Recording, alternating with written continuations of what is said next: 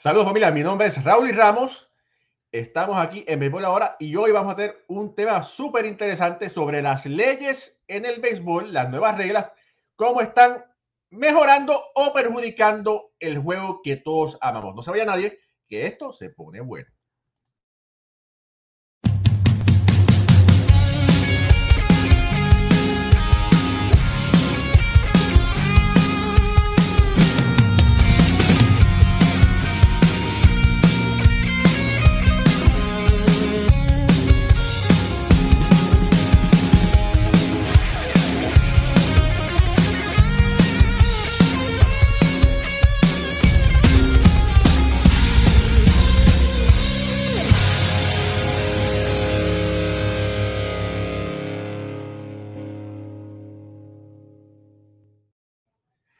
Saludos familia, mi nombre es Raúl Ramos, esto es Béisbol Ahora y me acompañan, como de costumbre, a mi derecha, Jorge Colón Delgado, historiador oficial de la Liga de Béisbol Profesional de Puerto Rico.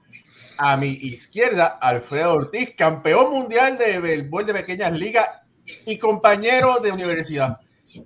Abajo de nosotros, Pucho Barrios, exjugador de béisbol AA. Y uh, más abajo, para el otro lado, un fanático caraqueño todavía está secándose las lágrimas por la derrota de de Caracas. Nuestro querido amigo, compañero, escritor, periodista, comentarista, el gran Ricardo Guibón, también hijo pródigo, porque pues, él dice que estaba trabajando, narrando los juegos de la Serie del Caribe y demás cosas, pero bueno, está aquí hoy. Y receptor part-time. Y receptor part-time también. valga, la aclaración. Oye, yo no sé, dicen que Ricardo que no se ve ríe, que nunca se ríe, pero bueno, tiene como una pequeña sonrisa porque no le queda más remedio. ahora sí, felicidades a los Tigres del Licey, eh, los Monarcas del Caribe, Serie del Caribe. Eh, de verdad que fue un gran espectáculo. Ricardo, felicidades Venezuela, montó una, un gran evento. Y de verdad que, que eso impulsa al béisbol, no solamente de Venezuela, sino el caribeño y por consiguiente de todo el mundo. Ahora sí. perdóname, perdóname. Ahora los demás países tienen, o sea, Venezuela puso la, barra acá arriba y ahora todos los demás países tienen que ponerla acá arriba. La preparación, el espectáculo, la planta física, la transmisión estuvo espectacular con el replay porque esa transmisión se originó allá. Así que, Ricardo, a todos los amigos, hermanos venezolanos, muchas felicidades por, ese espectáculo de primera. Mira, y lo otro, rapidito. Lo bueno de, haber tenido a, estos campeones Tigres del Licey en esta serie es que nos demostró que nuestros torneos del Caribe, mira, realmente no están tan lejos de la, de la Lidón. La serie del Caribe fue una serie del Caribe luchada. Eh, la República Dominicana, tanto fue allí, ganaron el campeonato, pero perdieron tres juegos. Y, y entiendo yo que el, de las series más competitivas que he visto en los últimos años ha sido esta serie del Caribe. Sí que me gustó mucho y, y muy bien por los países como Colombia, eh, Panamá, eh, el mismo equipo de, de, la, de las islas aquí del Caribe. Eh, Vamos, Curazao. Curazado, muy excelente, muy, muy, muy buen trabajo. Así es, muy bueno. perdón.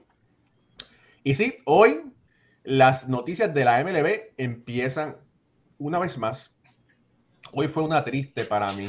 Y no quiero ver, bueno, no voy a decir eso, voy a ser transparente porque no quiero inculcar nociones que puedan ser divisorias entre todos. Pero Ricardo, ¿qué tú puedes sacar? En que eh, divisoria entre todo este panel y los amigos que, que nos acompañan. Pero hoy, hoy se anunció que la MLB va a permitir, va a mantener la regla panamericana. Para todos, ¿qué es la regla panamericana? Bueno, fácilmente.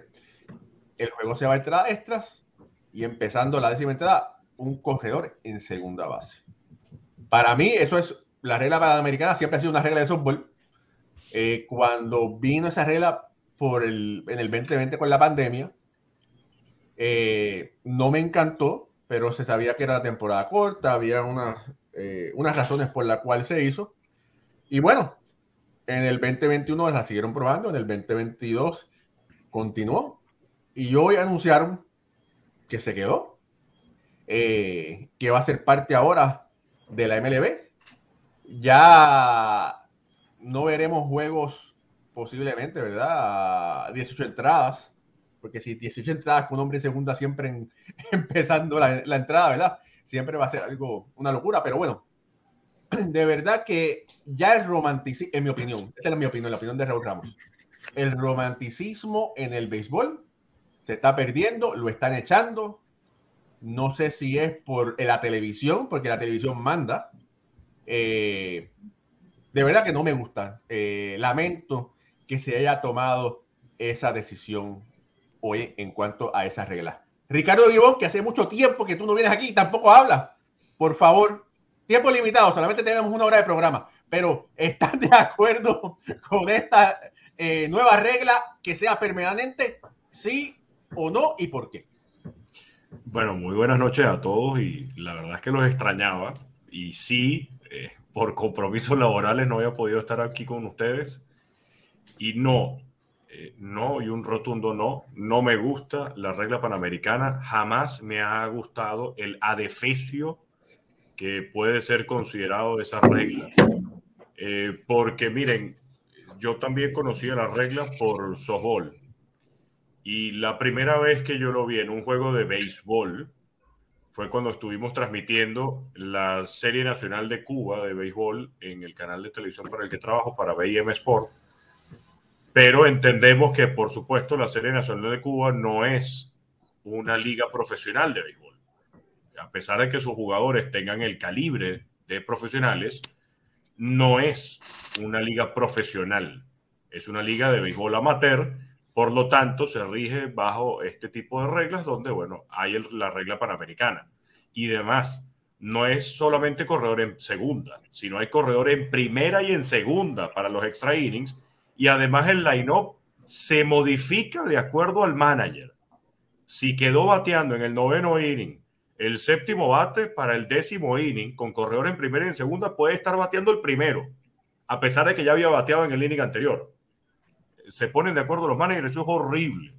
Pero eh, evidentemente lo que estamos viendo es eh, los equipos, porque hay que hablar también las cosas como son. No hay que culpar a Manfred. Manfred es un empleado de los 30 equipos y es el comité de reglas que votó de manera unánime para mantener esta regla. Evidentemente, eh, el comunicado lo da Manfred. Y lo que, lo que más me, me hace ruido y lo que más me molesta, no tanto de la regla, sino es la forma como se manejan las comunicaciones de Major League Baseball, es que una vez que terminó la temporada del 2020, Rob Manfred en una entrevista declaró que las reglas del COVID, las reglas de la pandemia, no iban a volver para la temporada del 2021 porque se entendía que era una temporada corta y ya ahora con 162 juegos iba a estar todo en orden. Resulta que llegó el Opening Day y sorpresa para todos, están las reglas. Volvimos para la temporada del 2022. No, señores, no se preocupen, ya esto quedó en el olvido, no va a volver la regla panamericana y resulta que, ¡plin! Otra vez nos tocó la regla panamericana. Ahora ya por lo menos nos lo están diciendo por adelantado, de prepárense, la regla panamericana regresa. Y no es que regresa, es que se mantiene, amén, por los siglos de los siglos. No me gusta en lo absoluto, lo comentaba además con un, con un tuitero esta tarde, donde me decía que era injusto que se le acredite la derrota al lanzador que permite la carrera que bueno, la regla estipula que la carrera para ese lanzador es considerada una carrera sucia, bien, no afecta el promedio de carreras limpias permitidas o la efectividad de un pitcher, pero alguien evidentemente tiene que ganar y alguien tiene que perder el juego. De la manera como se estipula la regla, no se la puedes dar al pitcher anterior porque él ya no estaba lanzando y tampoco se la puedes dar a otra persona. Tiene que perder él y esa es la parte injusta y por eso es algo completamente ilógico de la regla. Es un jugador que se pone porque no hay forma de justificar que ese corredor está en segunda. Y no me gusta en lo absoluto la regla. Y, habló Ricardo Gibón. Alfredo Ortiz. Sí, bueno, obviamente. Ten, mucho cuidado, ten mucho cuidado porque tu mamá, que está por aquí, saludos, Dice, bendición, mamá. No me gusta esa regla, así que te cuento lo que vas a decir. Mira, quería aclarar también que solamente va a ser para, para la temporada regular, no se va a incluir para la postemporada la regla panamericana. Eh, es algo importante, ¿verdad? Que tenemos, ya que lo sabemos de por sí. Pero sí, estoy de acuerdo, no me gusta, no me gusta las reglas, son realmente nada que altere el juego. Estoy a favor.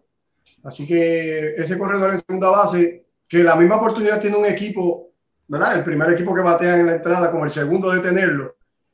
Para mí no hace ningún significado si no estuviera ahí, porque es lo mismo para los dos equipos. Así que si lo tienes en segunda, y anotas esa carrera, después viene el otro equipo y lo tiene en segunda también. Y si lo anotas, pues sigues extendiendo el juego para lo mismo que si no estuviese ahí y, jugábamos la pelota como la, teníamos anteriormente. Tengo, mira, eh, la excusa de todo esto es para acelerar y que el juego. Pero yo tengo unos numeritos y de el 2000 el promedio de un juego en Grandes Ligas se tardaba 2 horas 57 minutos si vamos a cinco años antes, que estamos hablando 2018, el juego se tardaba tres horas. En el 19, tres horas y cinco minutos. Cuando viene la regla, tres horas siete minutos.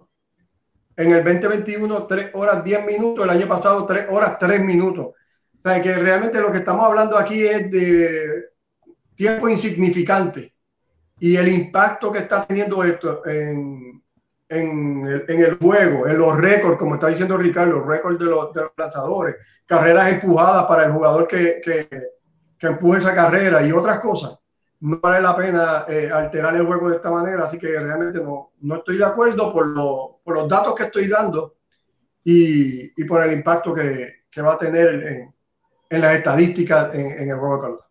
Mucho. Bueno, aquí yo voy a, a jugar a, la abogado del diablo, como dicen. este, oye, estos peloteros se quieren rápido para la casa, man. Mira, eh, yo creo que la regla, ¿verdad? El, año pasado lo usaron en la, lo usaron en la temporada regular eh, voy a dar el, primer punto de, los fanáticos, ¿verdad? Afecta a los récords, afecta a muchas cosas naturales del juego. Eh, viéndolo como, ¿verdad? Como, como los tan, me imagino, desde el punto de vista de pelotero o dueño, o los dueños del equipo.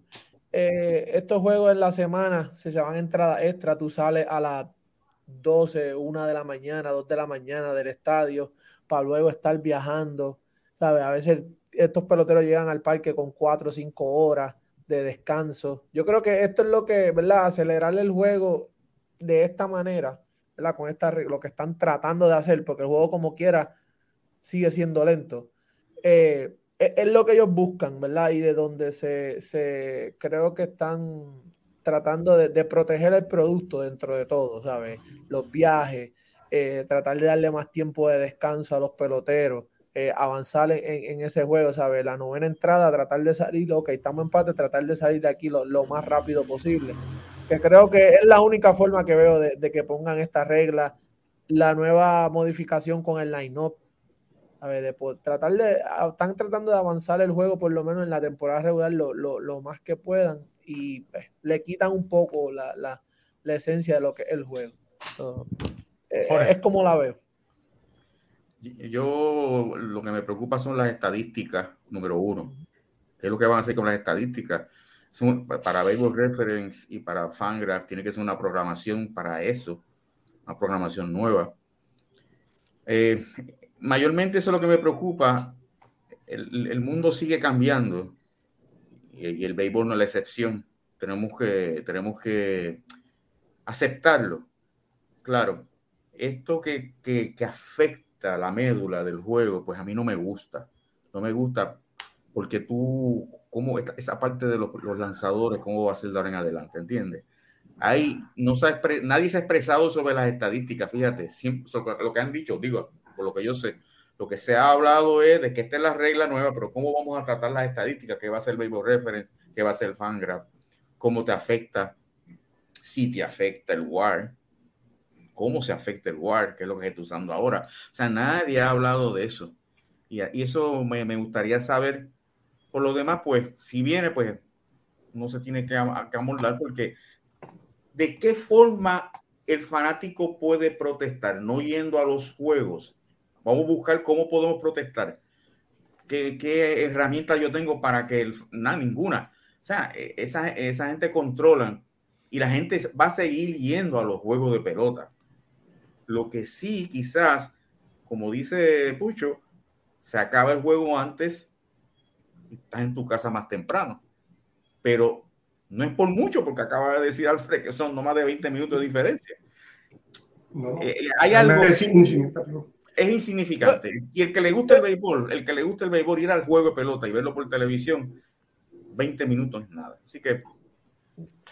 y, a, lo largo de la temporada también los lo standing. Eh, ¿Cuántos equipos van a perder el juego en estas posiciones que no deberían perder? que ese juego a lo mejor al final de la temporada, Ricardo, le hace, le hace la diferencia. Sí, yo no, no sé si me estoy adelantando, Raúl, pero hay una cosa, hay una forma en la que se pudiera compensar las estadísticas para los lanzadores. Y es que los jugadores de posición van a poder lanzar en juegos de extra innings. Entonces, si ya de por sí tengo la regla panamericana y puedo jugar con un jugador de posición que vaya al montículo, entonces que piche él, que la derrota se la den a él o la victoria se la den a él y no afecte a mi lanzador. Esa, pudiera, esa pudiera ser una opción. Ahora, no sé qué tan dispuesto esté un manager a un juego en extra inning a colocar a un jugador de posición cuando tiene que buscar la victoria y sabiendo además lo que implica ganar juegos temprano y lo que te puede costar un juego, como le costó justamente un juego a los Mets para ganar la división y no perderla contra los Bravos en ese último fin de semana. Si los juegos no duran mucho, porque algo que hemos ido comentando y muy bien lo acotó Alfredo, que la variación no ha sido mucha desde el 2000 para acá, el tema, y, y por eso a mí no me gusta la regla, ¿por qué tú buscas o por qué tu excusa es, no, es que los juegos son muy largos, hay que hacerlos más cortos y yo tiro la regla panamericana? El problema no es que los juegos duran tres horas. Si tú quieres evitar que los juegos duran tres horas, puedes hacer muchas otras cosas y en lugar de tener una regla panamericana. Es decir, la regla panamericana es la última gota que rebasta el vaso pero tú tienes que evitar entonces que se llene el vaso. Si los juegos son muy largos, evita que los juegos lleguen a innings extras, pero no me pongas una regla para cuando ya el juego está en, en, extra innings, porque no son muchos los juegos de una temporada regular que se van a 10 o más entradas, y son muchísimos menos juegos los que superan los 11 innings. Entonces, es realidad, en realidad los juegos se son tan largos, en realidad los juegos eh, se van tanto a extra inning como para que tú digas, no, tengo que poner una regla que lo impida. Eh, no lo creo. Yo el año pasado en las transmisiones de Grandes Ligas me tocó hacer juegos de 2 horas 14, 2 horas 16 y 2 horas 17 minutos de juego, sin extra inning, sin regla panamericana. No, yo no creo en la regla panamericana. Mira, hay, hay que decir una cosa, que mi opinión es que la regla panamericana es por la televisión. El, el, juego de béisbol dura tanto por los espacios comerciales, los breaks comerciales que tienen que pasar entre medio de cada eh, entrada, ¿verdad?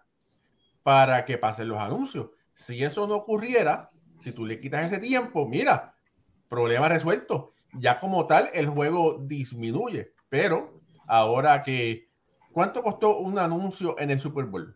¿5 millones de dólares? millones. 7 millones. Obviamente, estos son juegos de serie regular, pero son 162 y todo se hace más caro. ¿Cuánto van, a, ¿Cuánto van a vender un anuncio ahora de 30 segundos por un juego? Dependiendo quién juegue. Dependiendo que se hacen los Yankees contra el equipo de Boston o qué sé yo, o los Mets contra o los Mets contra contra los Bravos, o sea, juegos prime time se puede hacer hasta más largo. Mira los mismos juegos de ESPN a las 8 de la noche los domingos. Esos juegos son larguísimos. Mira, Raúl, viendo la libreta de anotación mía de los juegos de grandes ligas del año pasado, medio ah, pero, pero, pero, tú anotas. Sí, claro. No, no, te estoy molestando. Mira, medio, medio la abrí y ya me encontré juego del 4 de octubre del 2022, Yankees contra Rangers en el Globe Life Field, 2 horas 45 minutos. Eh, tres días antes, 30 de septiembre, los Reales de Kansas City contra los Guardianes de Cleveland. Ese juego duró 2 horas 29. Y medio estoy ojeando. No me vengan a decir que es que los juegos son demasiado largos. Mira, pues, mira, espérate, por aquí rápidamente. Saludos a Rorito Mayagüez que está por ahí conectado. Nuestro amigo Ricardo desde el también está conectado. Saludos a todos. Feliz Ignacio Rivera, saludos de Orlando. María García desde Saludos desde Kissimmee, Florida. Justin Román, siempre conectado con nosotros. Waldemar Ramos también siempre conectado. Wilmer Escobar, conectado también. Camilo Jorge también dice presente. Jorge Alex Caraballo. Saito también está conectado. Wilmer Hernández también está conectado. Noel de Gracia Nieves también está conectado. Eduardo Chávez también dice presente. Vidal Santiago dice presente. Nuestra madrina María López, la mamá de Alfredo, conectado. John Edson Man, Manuas Amazonas, desde Brasil. John, y si esta es la primera vez que estás aquí conectado, bienvenido. Si has estado anteriormente, si no ve grabado, qué bueno que regresaste. Eh, Ángel Escalante dice: Esas reglas no sirven, están dañando el béisbol. Y así todo, oye, todo el mundo está encendido. Eh, Noel de Gracia está, igualito. Lizardo Rivera también está conectado. Eh, ¿Cuándo es que empieza la, la MLB? Bueno, ya se pueden, ya se están reportando los lanzadores y los receptores que van a estar en el WC, ya están reportando. Así que ¿Cuándo empieza el béisbol, Ricardo? 30 de marzo. 30 de marzo. A la una de la tarde. Ok. Sprint training, creo que 24 o 25 empiezan los equipos 24, 24 de febrero. JM Ocasio dice: No me gusta para nada esa regla de corredor en segunda, en extra inning, pero si lo van a aplicar, deberían hacerlo después de la duodécima entrada, o sea, de la 13 en adelante. Eh, dice Nelson Medina está presente, José Liriano, hola de RD, Roberto Marrera, saludos desde Minnesota. Y dice por aquí, eh, Wilmer Carucci también está conectado desde Bogotá. Ya todo el mundo está saludado. Bueno, esta es una de las muchas reglas. Hoy anunciaron, hoy anunciaron que está la regla de que los lanzadores, los, perdón, los, eh, los lanzadores que son jugadores de posición, que todo el mundo criticó el año pasado a Albert Pujols y a Diego Molina, lo recuerdan, ¿verdad? Pues dice que los jugadores de posición solo podrán lanzar por, por ciertas condiciones, ¿verdad? Eh, se dice, eh, pueden lanzar cuando el equipo esté por arriba por más de 10 carreras en la novena entrada. El equipo que esté perdiendo está por debajo por, más, por 8 carreras y el juego está en entradas extras. Exactamente. Lo que hace es que se mantiene la, se mantiene la idea de la regla, pero aumentan los diferenciales de carreras. Porque para el año pasado, si un equipo tenía más de seis carreras de ventaja o de desventaja, podía colocar a un jugador de posición. Ahora solamente te están diciendo no abuses, puedes hacerlo, pero si estás ganando por más de 10 carreras o estás perdiendo por más de 8 carreras. O entradas extra. Exacto. ¿Y bueno, si tú ahora, quieres traer a Otani por dos carreras? No aplica, eso no, no aplica no, no aplica. Pero bueno, que está la ley Otani. No aplica. Y, y justamente la regla Otani tiene vigencia por lo que dura el convenio colectivo, es decir, hasta terminar la temporada del 2026. Pero fíjate, pero hay diferentes peloteros que están tratando de ser eh, lanzadores y peloteros de posición. Si hay algún otro que se puede establecer, me imagino que, su, que, se dejará claro que el hombre es lanzador y puede jugar, vamos a decir, el, la tercera base, por decir un ejemplo. Si ese es el caso, ¿verdad? Pues entonces pues tendrán la facilidad de moverlo, de traerlo. Y entonces no, será la ley de Otani y la ley de John Doe, por decir un nombre. Y yo, y yo creo que, y yo creo que esa regla sí está de más la, no la de Otani, la, la, que acaban de poner con los jugadores de posición, es como Tú no tienes que, obviamente, un dirigente por seis carreras, siete carreras, sabe que un juego está. Es un juego que todavía tú estás, tú estás en juego. O sea, un rally, tú puedes hacer dos rallies en, dos diferentes, en, o sea, en dos entradas, si tienes, si tienes la, el tiempo. Eh, y si no, eh, ¿por qué? ¿cuál es la diferencia de traerlo con 8, con 7, con 6, con 5 si tengo el juego perdido? Ejemplo, si él lo dio por perdido, ya lo dio por perdido, no quiere usar su bullpen, trae un jugador de posición que quiera lanzar, no veo ningún problema, no veo por qué hay que ponerle 10 carreras, 8 carreras, es como, no, está, está cuidando su bullpen. ¿sabes? Mira, este punto, está cuidando su bullpen, no quiere el, de por si el mensaje es el mismo. El mensaje es, ya gané o ya perdí, los juegos mañana. Eh, eh, no hay diferencia, no veo, no veo la diferencia, Alfredo. Mira, por aquí, mira, Ulises Mesa dice, pienso que cortar los juegos no es lo importante. Ahora se estila hacer películas de más de dos horas. Lo importante no es el tiempo, es lo entretenido que debe ser el juego en todo momento. Sí, tiene, tiene razón en eso. Por aquí Noel de Gracia dice, Phillips, el que jugaba eh, con Tampa, que parece que, puede lanzar y puede jugar posición. Y Jaime de Nizar dice, desde Sola Morales, saludos. Eh, las cadenas de televisión quieren cambiar las reglas en beneficio de las cadenas, no les importa los fanáticos. Bueno, el tiempo de televisión es caro, ¿verdad? Entonces, pues quieren eh, amoldear su programación. Mira, Raúl, este, yo realmente para mí no es nada atractivo ver un jugador de posición tirando un globito para el plato para que los demás bateadores eh, baten, ¿verdad? Eh, estoy totalmente en contra y no me gusta cuando el dirigente trae un, un jugador de posición a poner la bola por ahí para, para acabar esa entrada. Obviamente hay, hay jugadores que tienen un calibre, ¿verdad? Como cuando vino Pujol, que era un atrás que se ve, Yadier Molina lo hizo y ah, qué chévere, ¿verdad? Pero este no es el caso de todos los días. A veces trae un jugador que tú no sabes ni quién es y lo que hace es poniendo un globito ahí por el mismo medio y, y eso daña el juego. Realmente esas entradas se convierten en entradas basura y, y se pierde el interés de, del juego de pelota. Yo entiendo que cada equipo tiene un lanzador en ese bullpen que, que, no es el hombre de confianza tuya en los momentos importantes, que es un lanzador para esos momentos, para cuando tienes que mapear, como decimos nosotros los peloteros, un par de entradas con un juego abierto y te traes a ese, a ese lanzador y lo, y lo dejas, ¿verdad? Que termine el juego y si le hacen tres cajeras, cuatro, cinco, pues realmente lo que hace es descansando a tus brazos clave y trae ese lanzador. Todo el mundo, todos los bullpen tienen un lanzador como ese y entiendo yo que no hay necesidad de traer un, jugador de posición a, a, tirar un globito a 50, 60 millas por hora para, para terminar el juego. Es que eso pasa cuando... Familia, esto es Béisbol ahora. Suscríbase a nuestro canal. Estamos por YouTube, estamos por Facebook. Dele likes. Veo muy pocos, veo muy pocos likes. Eh, dele me gusta. Ayude, ayúdenos a eh, darle share a esta transmisión para que otras personas puedan apreciarla. Pucho. Este, a, comentar un poquito de, lo de Alfredo. Eh, cuando traen esos lanzadores que también el, el, que no quieres o el que le quieres dar confianza y a veces lo pones cuando está el juego así, ¿sabes? Por 10 carreras, por 8 carreras, también le hacen, ¿verdad? 5, 3, 4 carreras más, obviamente no lo va a dejar tampoco, ¿verdad? Que sufra el brazo. No, no, no es como que lo va a dejar también ahí cogiendo palo. Y no veo por qué no trae un jugador de posición. Es como, Ya el juego está perdido. Son entradas que como quiera, y lo vimos en los juegos de la temporada pasada, fueron juegos de que estaban ya perdidos, básicamente. Tiempo votado, de entradas ya que tú lo que quieres es eso mismo, mapearlas. Vámonos, para salir de aquí.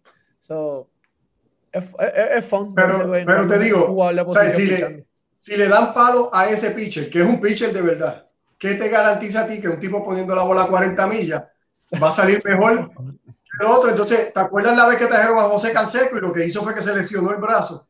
Claro. Y perdió entonces el resto de la temporada. Es una, no me gusta, realmente no, no me gusta. Traer Molina, Albert Pujols. Sí, sí, no. Y gracias a Dios, pues no se lesionaron, ¿verdad? Obviamente pudieron.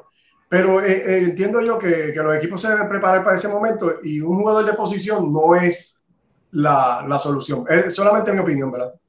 Y algo bien, eh, bien cool porque a veces los mejores momentos del béisbol, no los mejores en cuestión de historia, eso, pero momentos de, que atraen el público, que usan para highlights y cosas, son esos momentos. como cuando Anthony Rizzo, ¿a quién fue que, que ponchó? O poncharon a Anthony Rizzo. Eh, ¿Quién fue? a Freddy Freeman. Freddy Freeman, Anthony Rizzo ponchó a Freddy Freeman a sí mismo, tirándole un globito a 40 millas, ¿sabes? Y hizo un swing de sacársela. Eh, y eso son cosas también que a veces, pues, de, de, a veces de cosas malas sacamos momentos buenos. Y eso es un momento que lo ponen a cada rato en MLB Network, ¿sabes? Y lo utilizan para mercadear y, y, esto es. Pues, veremos a ver qué, qué, qué, qué, pasa. Fíjate, bueno, mencionamos esas dos reglas y anteriormente, anteriormente ya las reglas que ya hemos discutido por aquí. Mira, saludos a Jorge Betancourt, que está también conectado. Eh, los Chiefs, los famosos Chiefs que hemos criticado aquí, hermano, si tú no sabes, pienso yo, ¿verdad? Yo, si tú no sabes bater para el otro lado, no sé, tienes un problema. Pero hoy en día, una cosa, lo que miden en las ligas menores, en clase A, es qué tan duro tú le estás dando a la, a la bola. Si estás dando, si la velocidad de salida cuando el bate toca la bola es 95 millas o más. Eso es lo que ellos quieren ver. Eh, Jorge. Eso del, en, lo del shift que tú estás hablando, ese shift este año va de nuevo. No, eh, lo quitaron. No, ya no hay shift. ya no hay... Los jugadores, tienes que tener dos jugadores, ¿sabes? Los jugadores tienen que estar en su posición y no pueden tener eh, los cuando a la hora del, del, del, lanzamiento tienen que estar con los pies dentro del infield. Sí, no, puedes tocar la grama. No puedes, puedes solamente la, la, media luna del infield. no puedes estar más atrás. Eso es, eh, eh, eso es la otra cara de la moneda. Porque hay shift. Porque el juego ha evolucionado tanto que los nueve, los diez bateadores tienen, ¿sabes? Una alineación de ofensiva, número uno. Número dos, son todos los 10 le dan duro. Número 3, los parques son más pequeños. Entonces tú haces los shifts que antes comenzaron con Ted Williams, el shift de Ted Williams, y después poquito a poquito siguieron así con los shifts, pero antes no era así porque antes bateaban hasta el quinto, no era un béisbol como el de ahora. Y los parques eran más grandes. Entonces, para tú contrarrestar un poco la ofensiva, pues entonces ahí es que vienen los shifts. Debe de haber una alza en, en, en la ofensiva este año sin shift. Esos números van a Y ahí tienes otro problema, porque entonces, ¿cómo tú mides los peloteros que jugaron durante estos años con Shift con estos que no van a jugar ahora con Shift? ¿Ves? Como todo. O sea, la, la cuestión aquí es que cambian, hay mucho cambio. Tienen que dejar Shift siempre. Si, entonces, si ahora no hay Shift, pues no vuelvas a traerlo de aquí a cinco años, de tres años, porque es que estás, estás trastocando el juego estás tanto, yo creo en el shift, sé las razones por el shift, pero si ahora lo vas a quitar, no lo vuelvas a traer de nuevo porque se afecta el béisbol. Eso es lo que yo, pienso de shift. dos cositas, y Jorge, te quiero preguntar una. Eh, la, liga tuvo la, la, baja ofensiva más grande desde el 68, si no. Si, el promedio bateo. Ajá. La baja, el promedio bateo más, más bajito desde el, desde el 68, si no. Sí no estoy equivocado. Y, y la otra es, ¿hay, hay fotos o evidencia del, del, ¿sabes? No sé si llegaron a video o algo del shift de Ted Williams. Sí. ¿Cómo se lo hacían, sabes? Porque ahora mismo yo no estoy de acuerdo con ese infield, la segunda base en el right field. ¿Sabes? Casi tú tienes un short field ahí, tú estás jugando, ahí ahora digo yo, eso sí yo lo he visto en softball, eso yo nunca lo había visto en béisbol un short field casi, ¿sabes? La segunda base allá cogiendo una roleta en el right field. Eso sí es algo que, que mírame, yo me quería meter por el televisor, que algo que es como que está de más. Mira, eh, eh, eh vete a Google, porque ese shift era tan y tan raro que hicieron una tarjeta de béisbol. Sí, el, el Ted Williams Shift. El Ted Williams Shift, ahora yo la vi, la acabo de ver, puse Ted Williams Shift y es la cuarta a la derecha. Y, y, de esa forma también es que jugó Nino Escalera, el puertorriqueño, que dicen que jugó este, que es el Ciore Zurdo, no jugó Ciore Zurdo. Él entró por el Ciore, pero lo pusieron a jugar short right field. Y ahí había también un short, un, shift también, es un shift. Pero eso era bien, bien, bien eh, raro. Si consigue, mira, ahí está, mira el shift, Pucho. Ahí está el shift de T. William. Ok lo mismo que le hacen a Joey Galo y le hacen a mi papi. Ya. Exacto, eso, es. Y eso fue, en el eso fue en el 46. Ah, eso sí es. Bueno, softball, olvídate. Ese es un chip. Pero entonces, mira, sí, pero entonces, quería añadir, obviamente, cualquiera ve eso y dice, pero ¿por qué este William entonces no tocó por tercera? Y llega, pero, ¿sabes? ¿Quién va al parque a pagar una taquilla para ver a Ted Williams tocando por tercera? Eh, no, o tú quieres ver el swing natural del pelotero y, que, esto fluya. Y no le, eh, entonces, eso no, le hizo mucho efecto. No. No, tuvo, no, no, como que daba palo. Él, él, rompió el shift ese con, con el bateo, él bateaba por todos lados. O sea, Ted Williams era un. Si tú miras los promedios de él, tenía unos promedios altísimos. Sí. Pero... En el libro de, de, de Bill James, Jorge, sale eh, los promedios, tú sabes, de, de los shifts y, y, todo eso. Y esta edición no, no, la tengo, pero la edición anterior, el 2021, eh, salía que el shift le hizo más daño a los equipos de, que de lo que en realidad le funcionó. ¿Sabes? Ellos dieron más, ¿sabes? Dejaron ir más out de los que en realidad cogieron con el shift. Y uno de ellos fueron los Mets y Atlanta también. So, eh, añadiéndole rápido lo de Pucho, además de lo de los pies que tienen que estar en la tierra, el campo corto, pues no se puede pasar del lado, si lo miramos así, del lado derecho, ¿verdad? Eh, cuando, no, puede cruzar, la base. La base y igual, la, la, segunda base para acá, eso también. Tienen que mantenerse en su lado del terreno. Sí. Mira, eh, también hay que decir que, que eh, este sí empezó con The Williams, pero también se lo hacían Stan mucho. también, se, también se lo hacía, yo creo que a todos, básicamente a todos los bateadores. Pero no mucho. No, no era una cosa como se ve hoy día. Pero no, sí. claro. Sí, pero. Pero lo hacía, lo hacía en momentos especiales con que si venía, si venía un knuckle baller, que sabían que y lo que iba a hacer era eh, un buen swing para jugar la bola. Exacto. Pues en, ese momento hacían el, en, hacían el chip. Mira, eh, hay que decir, bueno, ya hablamos sobre eso. Eh, otra regla. El, el reloj. El reloj para el lanzador. El reloj para el bateador. El reloj, que es otro tiempo diferente cuando hay un corredor en base. Eh, ¿Cómo es que van a estar pendientes a eso? Ricardo.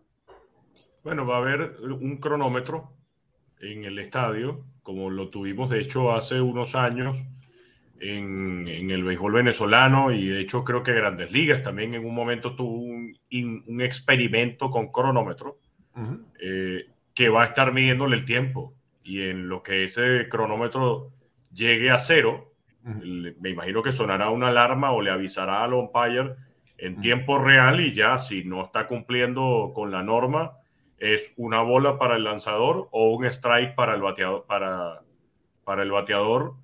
Y así van a ir haciendo los ajustes. Eh, creo que esta norma sí puede agilizar que los juegos no duren más de tres horas a diferencia de la, no es una regla, es un adefesio, es una cosa extraña, eh, la panamericana. Eh, creo que esto sí pudiera ayudar a que los juegos no duren tanto tiempo, sobre todo en el béisbol invernal.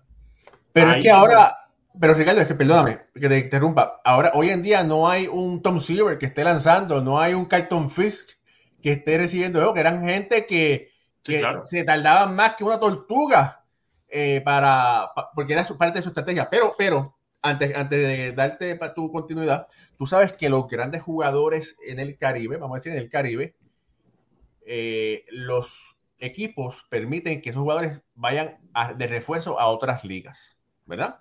Vimos el caso de Dairon Blanco, que de Puerto Rico fue a Dominicana. Vemos el caso, hemos números casos así, ¿verdad? Pues tuvimos, nos pasó algo similar, ¿verdad? Voy a decir, no otra liga, pero bueno, un, programa hermano pidió de refuerzo a, a, nuestro querido hermano Moisés Fabián y nosotros tenemos que progresar y decimos, ah, claro que sí, para nosotros es un, es un gran honor que ustedes pidan uh, que, que, Moisés eh, los acompañe, eh, los acompañó hoy. Y bueno, ya parece que Moisés terminó, fue a tomar café, fue al baño, se, se, se afeitó la barba y finalmente Moisés Fabián ya llegó aquí al día de hoy. ¿Ya, te pusiste hielo? Raúl, aprovechame cuando yo, cuando yo estoy peinado, te lo he dicho, ¿viste? ¿Ya, te pusiste hielo? Ya. No, no. Todavía. No, yo lo estaba viendo, estaba, eh, lo estaba eh, mirando, lo que tenía una llamada de mi madre de Santo Domingo y estaba viendo y muy atinado lo último que dijo don Jorge. Saludos a todos allá. Eh, Ricardo, te extrañamos por aquí. El hombre Oye, qué bueno saber de tu parte que sí, porque yo creo que el resto del panel no, mucho. Te extrañaba. Ah, se la sacó del corazón. bueno, tú sabes que aquí los peloteros o los grandes jugadores tienen un apodo. Ricardo es el hijo pródigo porque llega cuando le da la gana. Ok. Pero ¿Sabes qué? Algo, algo... Es que no puedo, amigo. Eh, estuve viéndolo desde, que salía la. Fue que salí mucho más tarde, pero el, el vaivén de las reglas, como dijo don Jorge, desvirtúa el juego y decepciona a los fanáticos. Eso es algo que. Y las leyes no son retroactivas en ningún país para nada. Para, todas las leyes son para el futuro, dicen. Sí. Pero, ¿cuántos giles robaron a David Ortiz con esa formación? ¿Eh? Oye, ahora Galo va a ser un peloterazo. ¿Tú entiendes? Entonces. O, la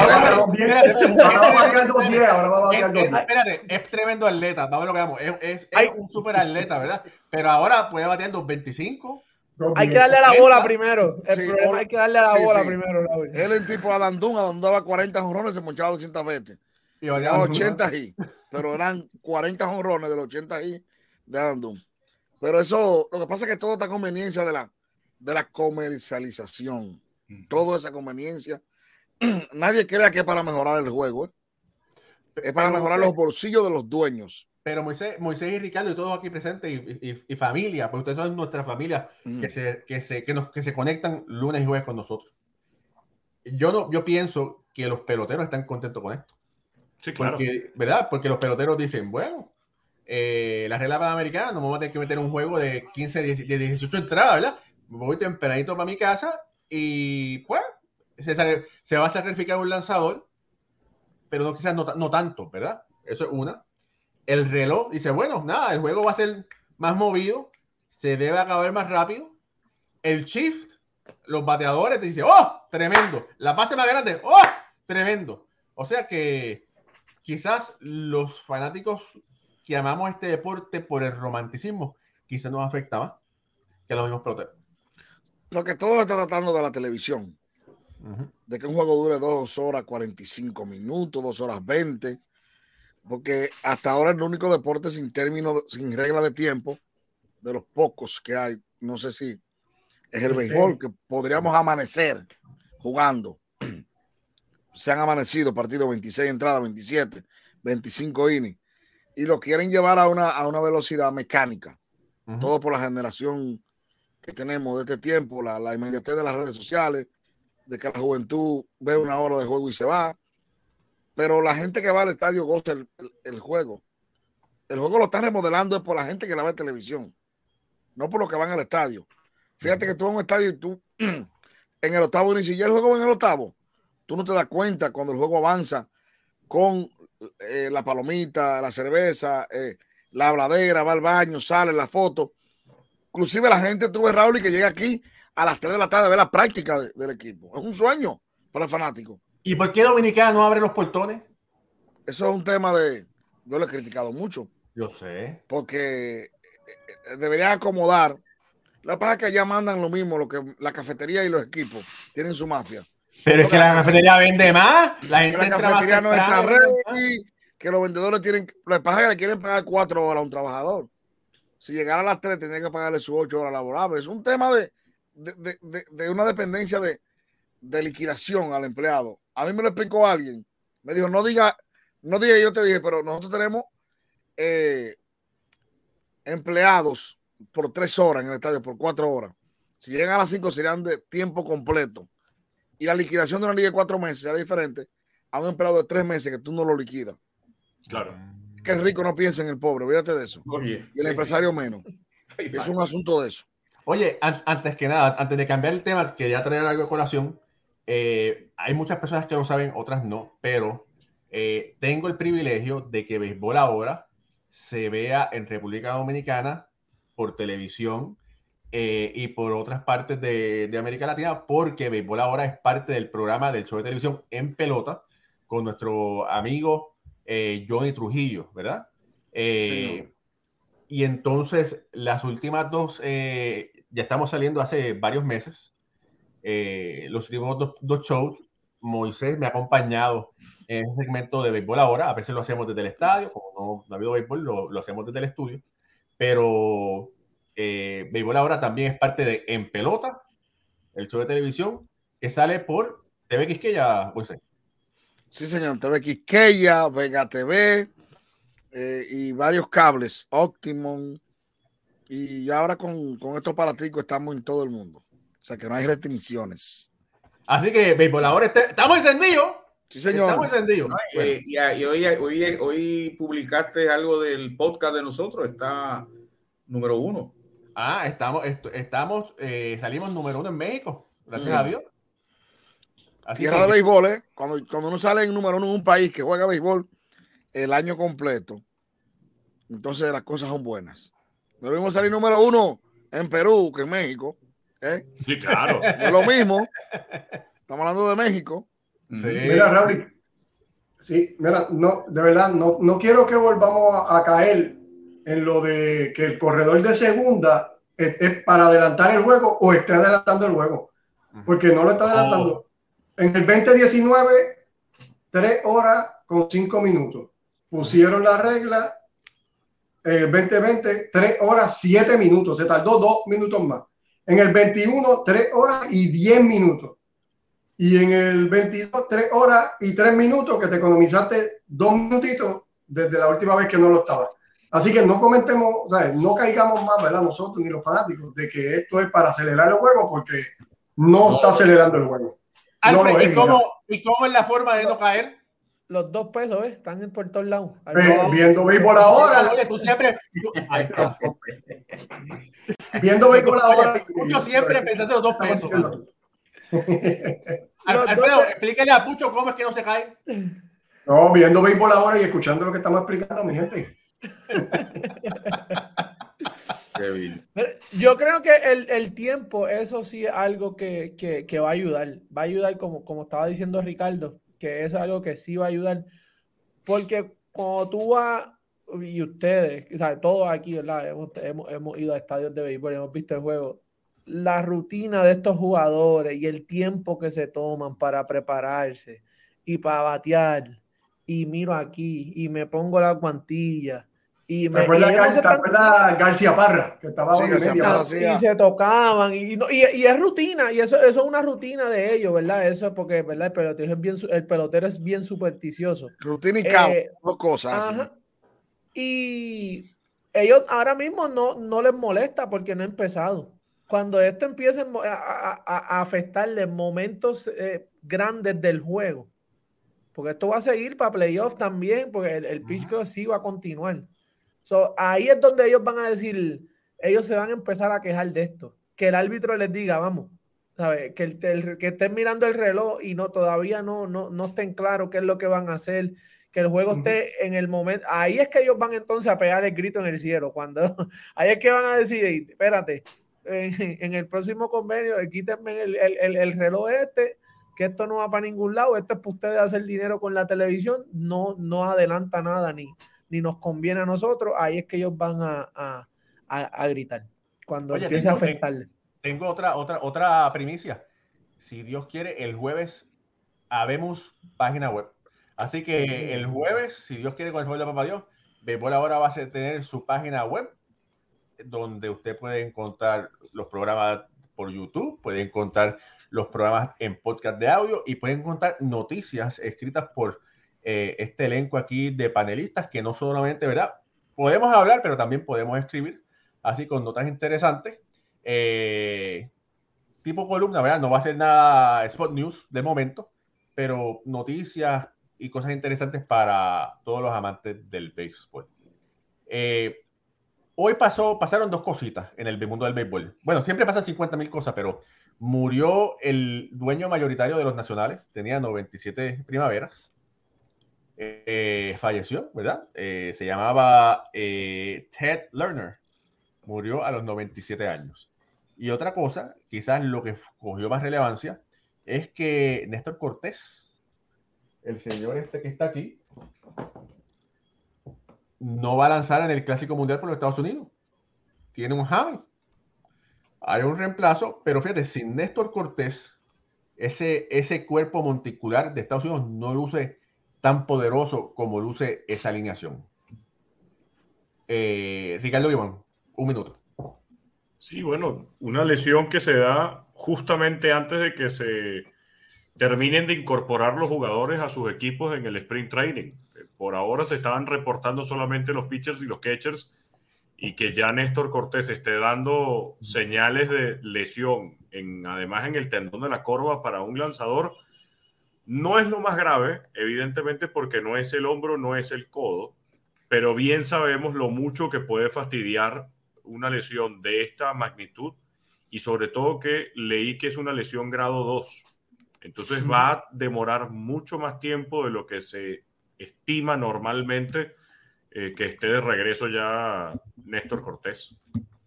Mira, ¿cómo eh, pasó? ¿Qué, dando, ¿Ah? Dando repeticiones en su casa, Jorge. Dando repeticiones en el patio de su casa. Corriendo en su casa. Fue en su casa, entrenando en su casa. Así fue que, pasó esta, esta lesión.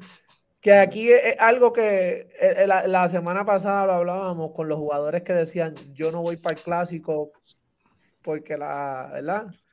Lo que decía la, la, organización y mira, lo que pasa, no se le desea, ¿verdad? Nada a ningún jugador, ni... ni ¿Y dónde fue la, y perdóname, ustedes hablaron que no lo escuché bien, Ricardo, ¿dónde fue la lesión, me dijiste? ¿En dónde la corva? Un hamstring. Un hamstring, sí. un hamstring. Fíjate, eh, y eso es mala noticia para los Yankees, porque todavía sin empezar ya, ya hay una nube. Néstor Cortés. no, y el año pasado terminó lastimado también del, del que no, no, le permitió eh, tirar en, en, la, en, la, serie contra los Astros. En la entrevista que le hicieron en, en ESPN dijo que pues él se estuvo tratando eso en, en esa lesión en Miami que está 100% eh, recuperado, que no, no, tenía ninguna molestia de esa lesión y le pasó eso en, la, yo, le, yo, le, voy a decir algo, no qué bueno que se lesionó, sino qué bueno que se lesionó ahora. Oh, sí. Y no dentro del equipo de Estados Unidos, para que la cantaleta de los dueños no tenga más, eh, vamos a decir, más peso. Decir, mira ahí, pero le voy a decir algo. A mí me parece que un atleta gane millones de dólares no es que no se lesione, porque las lesiones vienen, son accidentales. Es que un atleta, yo vi unos videos que él ponía en un callejón, un callejón entre, entre su casa y otra. Lanzando, sí. Lanzando, haciendo bullpen. Un tipo que gana millones de dólares. No tiene para pagar. Yo no sé si lo tiene, pero para mí no. No tiene un masajista a las 6 de la mañana que le haga un estrechamiento profesional antes de hacer lo que sea un tipo que le agarre ese cuerpo y se lo vuelve un 8, como dicen, un, director físico, como invierten otros atletas. Esa lesión viene por, por ahí. Y que, tú no eres un pitcher de, qué sé yo, de un tipo de pueblo de, allí, de no sé dónde. tú eres un pitcher de los New York Yankees. Felipe Aló decía siempre que Grandes Ligas debe ser Grandes Ligas hasta, hasta caminando hacia el baño. Dice Felipe Después que usted Grandes Ligas, hasta para ir al baño tiene que ser Grandes Ligas. Para ir a un restaurante tiene que ser Grandes Ligas. No es verdad que un tipo que gane millones de dólares, pitcher de los Yankees, puede estar parando, haciendo un bullpen, en el brazo, en el callejón de su casa. Pero fíjate, salió, ¿eh? salió, salió, y, quiero decir algo, salió que él, fue, él iba a lanzar eh, en el parque de béisbol que estaba cerca de su casa, donde él siempre ha practicado, porque él es en y pasaron que los cerraron, no permitían practicar béisbol. Una ley, leyes de esas estúpidas que salen, porque solamente en este momento podía practicar y que creo que era fútbol soccer, si no me equivoco. Una estupidez. Sí, pero por eso fue una cuestión de que Néstor Cortés iba ese día al parque o al campo o al lo que sea y resulta que le no puedes entrenar porque ahorita está pautado que entrene un equipo de colegio o de escuela de fútbol más allá de que sea una norma o que sea una ley dentro de la zona, mira, simplemente no puedes ahorita, ven más tarde. Pero es tú un no sabes público. los programas que hay en la Florida. Sí, claro. Privados. Pero eso es, eso, eso es como el agua del mar.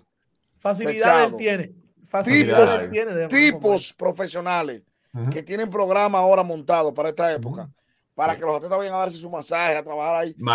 Yo no creo en eso de que cuando, que cuando va a pasar la cosa pasa. No, no, no, no, no. Es que un atleta de ese nivel tiene que estar bien relajado para que un para que ese alón, vamos a decirle a la gente que no sabe lo que fue, una cañera en mi país se llama, un alón muscular llegue. Hay varias razones. Primero, no hubo un buen calentamiento. No, hubo buen, no hubo buen stretching. Hidratación. Hidratación. Y, y las dos anteriores vienen porque tú solo no puedes hacerlo ya a un nivel. Tienes que buscar a alguien que te, que te haga el stretching bien cuando tú eres lanzador. Y para alguien que, Moisés, el año pasado ganaba 727 mil dólares, no creo que es que tenga mucho dinero para estar pagándole a un masajista y a alguien privado.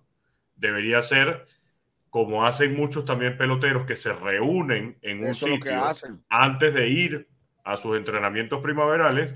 Ahí fue quizás donde pudo haber fallado Néstor Cortés y que se dé hasta lesión.